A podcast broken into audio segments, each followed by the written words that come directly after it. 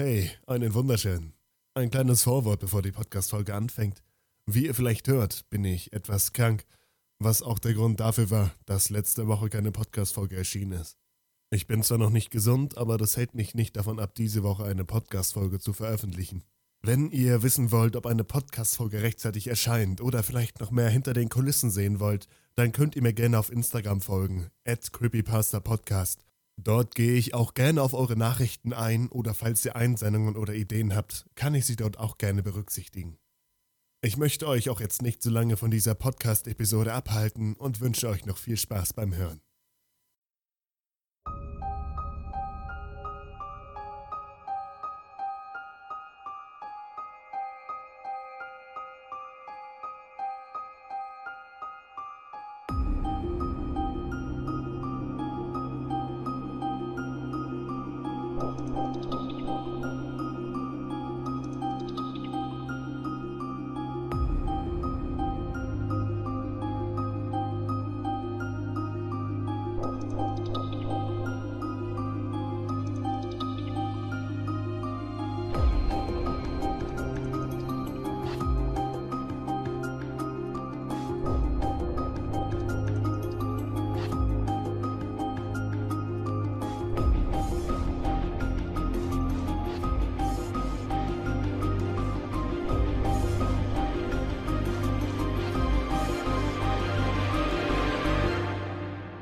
Er sitzt vor mir und starrt ins Leere.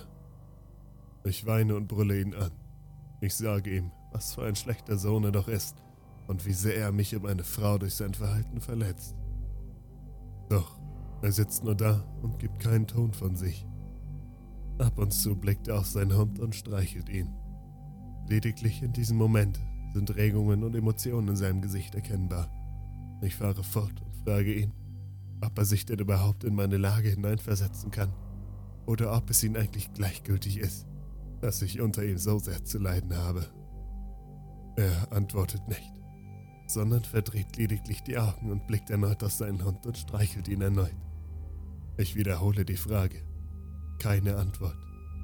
Und werde lauter und lauter, schreie bzw. brülle mich in Rage, bis ich es nicht mehr aushalte seinen monotonen Blick und seine gleichgültige Haltung zu erblicken und hole aus. Ein Schlag. Doch nichts. Ich beginne zu stottern. Was habe ich getan? frage ich mich.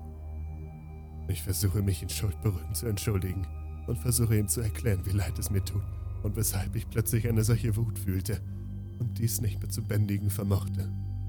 Ich wartete auf eine Reaktion, doch er blickte mich mit demselben monotonen Blick an, wie er es seit der Heimkehr aus der Schule und dem Beginn unseres Gespräches getan hat.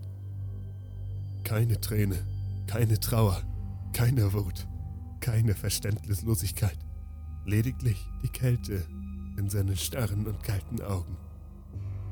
Ich versuche mich erneut zu entschuldigen, doch wieder keine Reaktion.